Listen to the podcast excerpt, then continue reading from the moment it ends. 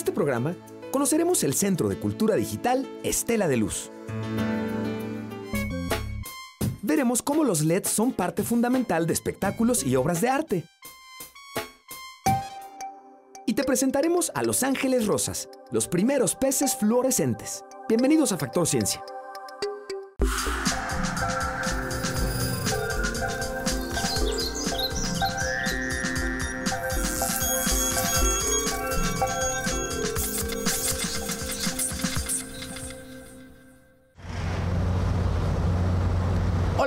Bienvenidos a Factor Ciencia. En esta ocasión estamos visitando la Estela de Luz. Es una estructura de 104 metros de altura que fue edificado como parte de los festejos del Bicentenario de la Independencia en nuestro país.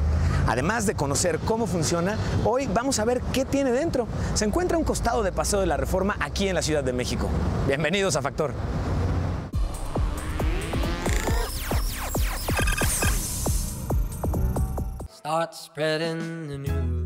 El Empire State es uno de los grandes emblemas de la ciudad de Nueva York.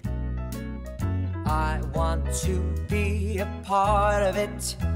New York, New York. I love you, NY. City of lights. City of Mide 443 metros totales. Fue el primer edificio en tener más de 100 pisos y es el segundo más alto del mundo. Desde 1964, el rascacielos se iluminaba con 10 colores diferentes, dependiendo de la temporada, para mostrar apoyo a eventos, organizaciones o incluso para recaudar fondos. Casi medio siglo después, el Empire State comenzó a iluminar de manera diferente a la Gran Manzana. La encargada de encender las nuevas luces fue Alicia Keys. New York, are you ready? Yes. It's time! We're gonna turn it on and light up the city because the Empire State Building is on fire.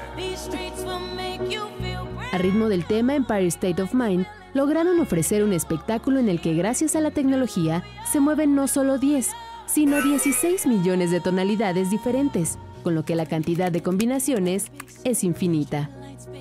Los colores provienen de 1200 LEDs que durante el verano sustituyeron a los 400 focos que tradicionalmente llenaban de luz al edificio. The groundbreaking aspects of the system that people will observe right away are the ability of the lights to be controlled dynamically, uh, which is to say, different colors, different patterns, different intensities uh, can and do occur, all pre programmed uh, in a way that was unachievable with the prior technology. Esto se debe a que cada LED puede ser manipulado independientemente vía computadora. Así se pueden crear efectos para que parezcan figuras animadas que se mueven y cambian constantemente. Además, con la instalación de estos LEDs, ahora se ahorrará el 75% de los costos en energía anual y durarán de 3 a 6 veces más que los focos convencionales.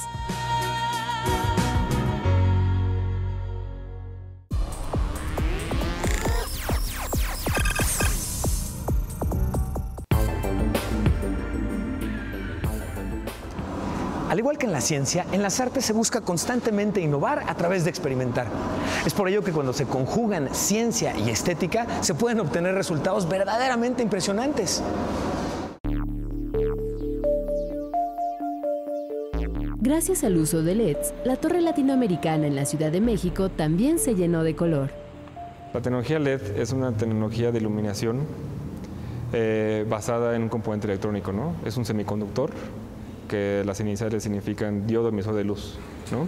¿Qué es esto? Es un componente electrónico al cual recibir carga prende, ¿no? Emite luz, ¿no? A diferencia de las otras fuentes de iluminación tradicionales, eh, es una fuente mucho más eficiente, mucho más pequeña, eh, no tiene contaminantes, no tiene este, material tóxico, ¿no?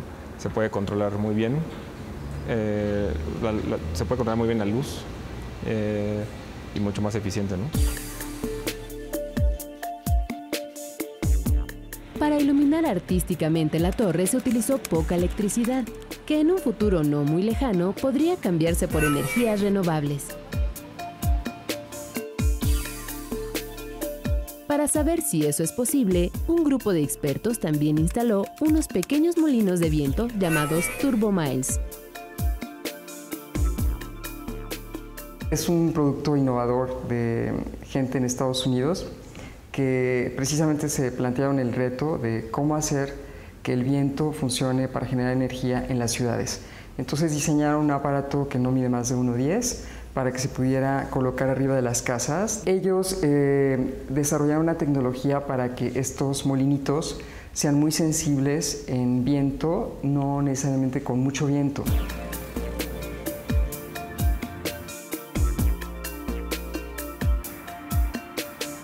Las instalaciones lumínicas de este tipo también pueden verse en las fuentes de plazas y jardines de la ciudad, como las 520 luminarias recién instaladas en la Alameda Central. Estas lámparas se controlan con sistemas denominados Digital Multiplex o DMX, que puede controlar el encendido de luces, la posición de los cabezales o la intensidad y color de las lámparas.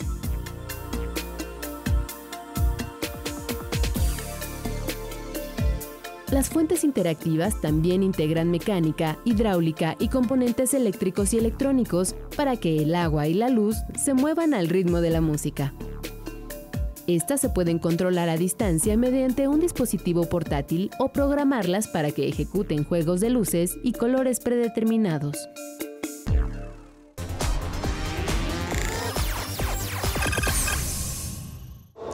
Un artista francés desarrolló un material interactivo para crear obras luminosas.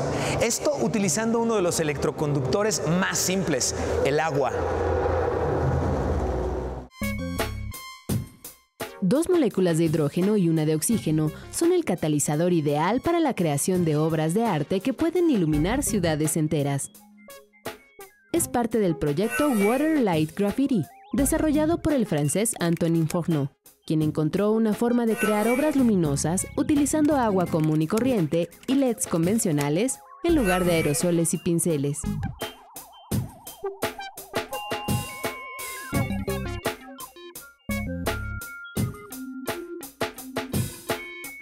Para lograr estos efectos, Fourneau trabaja en cada LED, desgastando su superficie para romper el circuito eléctrico del pequeño foco y poder emplear el líquido como un puente conductor que produzca luz al contacto. premier prototype en grand du projet, on va dire, où on va essayer vraiment de le réaliser qu'à partir de matériaux de ce type-là. Esta ingeniosa tecnología permite escribir mensajes en la pantalla con pistolas de agua, atomizadores, esponjas e incluso con los dedos húmedos. De acuerdo con el artista, los mensajes aquí no buscan trascender, ya que desaparecen con la evaporación del agua.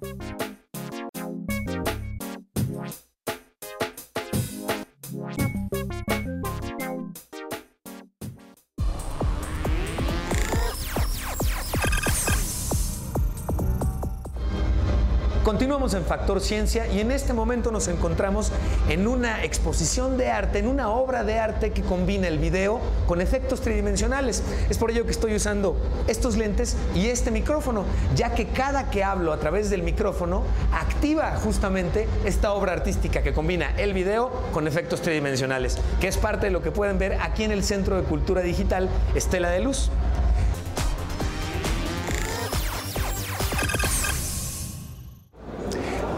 Invito a que conozcamos este novedoso concepto del Centro de Cultura Digital Estela de Luz. Este es un museo dedicado a la cultura digital. Se encuentra debajo de la estela de luz y su propósito es explorar la relación entre el arte y el mundo digital usando la tecnología. Cultura digital quiere decir realmente toda la cultura eh, de la que estamos rodeados y toda la cultura que estamos produciendo, sea eh, hecha o producida en plataformas digitales o no, no importa, eh, pero es producto del hecho de vivir en un mundo tecnologizado e hiper, hipercomunicado. Las obras que se exponen aquí no son pinturas o esculturas como las que tradicionalmente puedes encontrar en un museo. Las piezas son digitales y por eso su esencia es la tecnología, como esta obra llamada Memoria.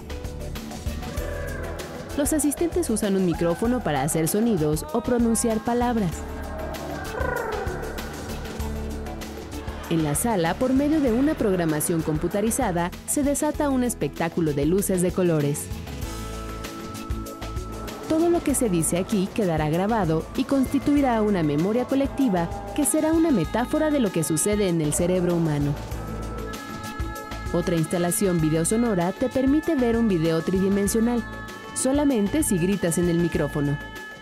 Siempre tratamos de que la gente no se acerque a lo digital a partir del dispositivo tecnológico, sino a partir de lo, de lo que quieres decir, del contenido. De esa manera tú puedes ir dando el mensaje de que lo que importa realmente no es la tecnología en sí, sino lo que nosotros hacemos con la tecnología y cómo nos apropiamos de ella. La tecnología de la estela de luz también se encuentra a disposición de los usuarios del Centro de Cultura Digital. Vamos a colocar unas cámaras que graban el atardecer y el amanecer desde la estela y eh, lo- lo- los usuarios, el público va a poder desde aquí abajo eh, mover la cámara y verla en nuestra pantalla grande de LED. Así se rompe el paradigma del museo solemne donde se pensaba que el arte lo hacen unos pocos, para dar lugar a un nuevo espacio cotidiano, en el que el público se puede relajar y tener los medios tecnológicos a su alcance.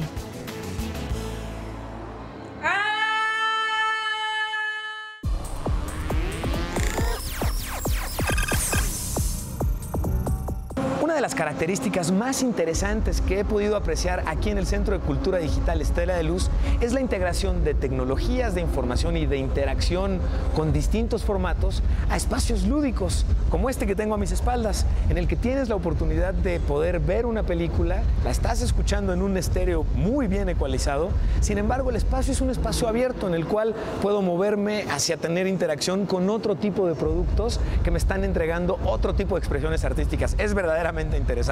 Continuamos en Factor Ciencia. Les recuerdo que seguimos recibiendo sus inquietudes y sus preguntas sobre cualquier tema relacionado con ciencia y tecnología. Vamos a ver ahora una de las preguntas más interesantes que nos hicieron esta semana y escucharemos la respuesta en voz de un especialista. Yo quiero saber si existe un traductor de Maya y cómo funciona.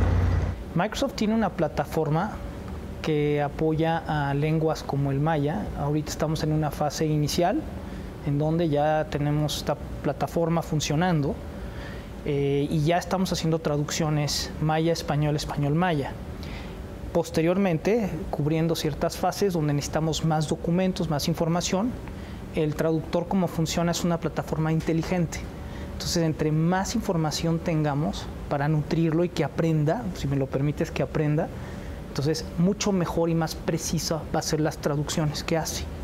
Entonces ya estamos eh, caminando en esta parte con lingüistas especializados de la Universidad Intercultural Maya de Quintana Roo.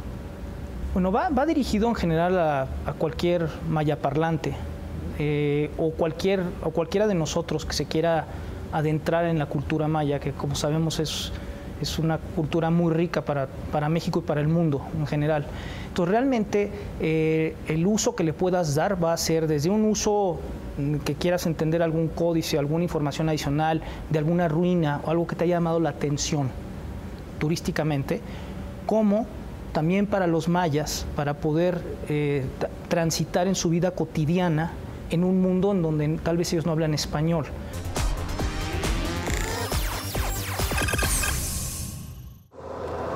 Algo fuerte, algo sonoro, algo visual que nos haga recordar.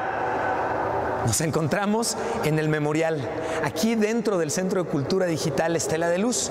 Y este es un memorial muy particular porque es un memorial auditivo y es una obra de arte que está en constante construcción. Utiliza justamente lo que venimos y participamos en términos de voz, lo graba y además de reaccionar si yo hablo fuerte y hablo en un tono agudo, los colores cambian y si hablo en un tono un poco más bajo y un poco más grave, los colores también reaccionan.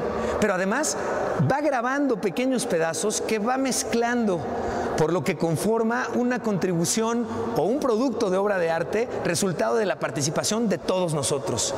Esto, el utilizar distintos tipos de medios para integrar cosas nuevas, es pues es lo que nos mueve en términos de innovación científica.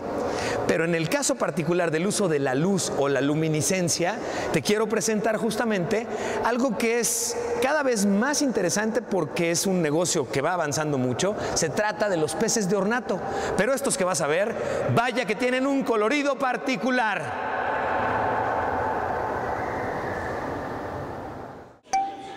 Estos son los primeros ángeles rosas fluorescentes en el mundo.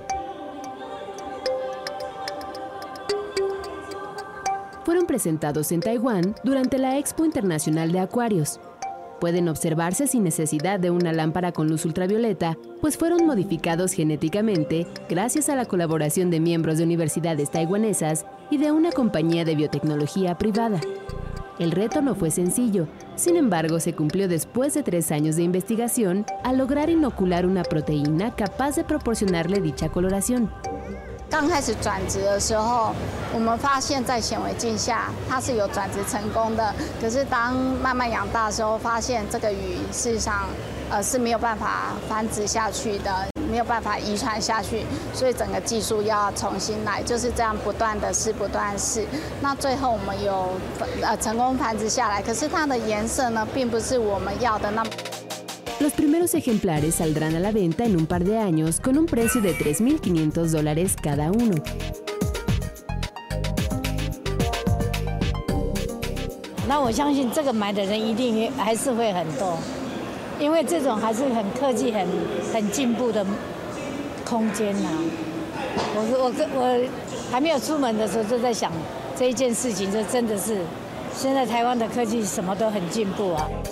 En esta expo también hubo criaturas marinas verdes y rojas y una especie de carpa autóctona de China llamada pez koi, de 85 centímetros de largo, el cual tiene un costo de 17 mil dólares.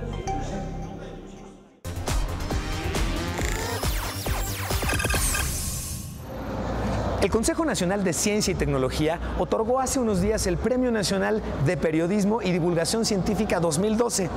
Y sabes qué? Estamos de plácemes y muy orgullosos porque nuestro compañero Alejandro García ganó el primer lugar en la categoría de noticias por un trabajo presentado justo aquí en Factor Ciencia.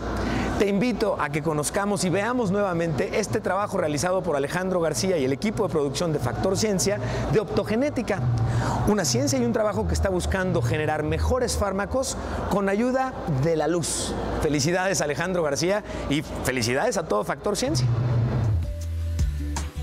Científicos en todo el mundo estudian una nueva técnica que permite encender y apagar al cerebro de la misma manera en que activamos un switch para la luz en casa. Se trata de la optogenética, una rama de las neurociencias que explora la capacidad de controlar la actividad neuronal a través de impulsos de luz. Es una nueva técnica que usan las neurociencias para averiguar cómo funcionan los circuitos y mezcla técnicas genéticas de biología celular y molecular con métodos ópticos y eléctricos de registro. Esta técnica optogenética permite a los científicos por primera vez poder modular la actividad neuronal eh, y tener control de la actividad neuronal, no nada más poder medir la actividad, sino también ahora poder estimularla y controlarla con pulsos de luz. Esta técnica relativamente nueva fue desarrollada en 2005 por el científico Carl Desserot de la Universidad de Stanford, quien logró controlar el aleteo de una mosca cada vez que ésta era expuesta a impulsos luminosos. Esto es posible al integrar una molécula sensible a la luz, que solo se encuentra en protozoarios y algunos tipos de plantas en las neuronas de organismos animales complejos. Pone receptores activados por luz provenientes de protozoarios y otras especies. Esos receptores nosotros no los tenemos y los pone dentro de las células que nosotros escojamos. Esto se hace mediante una infección viral. La proteína que se puede obtener de organismos simples se llama chanelorodopsina. Se introduce en una célula animal a través de un virus especial que infecta a un grupo de neuronas y modifica su estructura genética para convertirlas en receptoras de luz. Esta proteína se va a encargar de regular el flujo de sodio entre las neuronas, para así poder controlar su actividad eléctrica. Y las neuronas cuando, cuando les entra sodio se despolarizan y generan un potencial de acción. Entonces este potencial de acción es la base del funcionamiento del cerebro, la forma en la cual las neuronas se comunican. Con la optogenética se podrían tratar todo tipo de padecimientos relacionados con el cerebro. Sin embargo, actualmente solo se han realizado estudios en animales, donde científicos de Estados Unidos lograron devolverle la vista a ratones ciegos.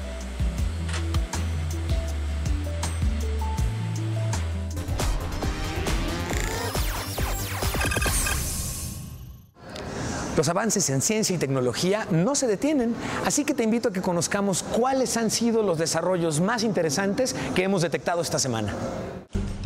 El venado cola blanca, el puma y el jaguar son especies endémicas de México que están en peligro de extinción.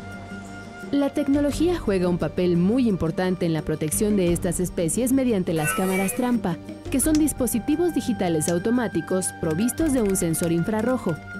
Esta tecnología se utiliza para grabar o fotografiar animales silvestres sin que ellos se den cuenta y así conocer su comportamiento en la naturaleza. Cuando los animales se acercan, el sensor infrarrojo detecta el calor y el movimiento, y la cámara dispara o comienza a grabar. La Reserva Natural de Yagul y Mitla cuenta con este tipo de tecnología para monitorear a estas y otras especies protegidas de Oaxaca. Los felinos que ha captado nuestra cámara es un este, bello ejemplar, eh, este, un jaguar y también un puma.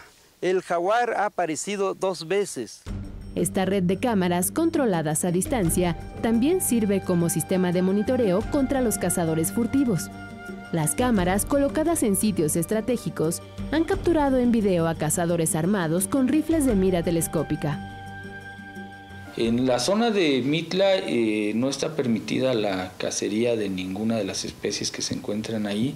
Esto es por un acuerdo de la Asamblea General de, Comuneros, eh, donde prohíben eh, que se realice la cacería del venado dentro de sus territorios. Esto con la finalidad de limitar o prevenir la, extinción de estas, de estas especies. El trabajo que están haciendo ahí con el monitoreo biológico tiene que ver también ahorita, en este momento, con entender eh, la población de venados, cuántos hay, este, cómo se están reproduciendo. La red de cámaras y la vigilancia continua de estas áreas naturales protegidas ha permitido disminuir la caza de animales en peligro de extinción.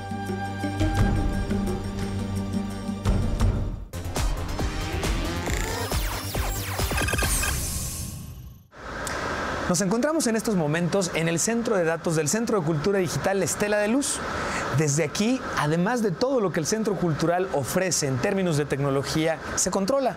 Pero no es solo eso. Desde aquí se controla también todo lo que tiene que ver con el espectáculo que hoy proporciona en términos luminosos la Estela de Luz. A través de este servidor y de los programas que se han implementado, pueden realizar una serie de combinaciones que permiten prender los focos de distintos lugares particulares dentro de la estela, formando con ello distintos tipos de patrones que pueden ser incluso acompañados también con audio. Continuamos en Factor Ciencia desde el área siempre que nos gusta visitar el área geek.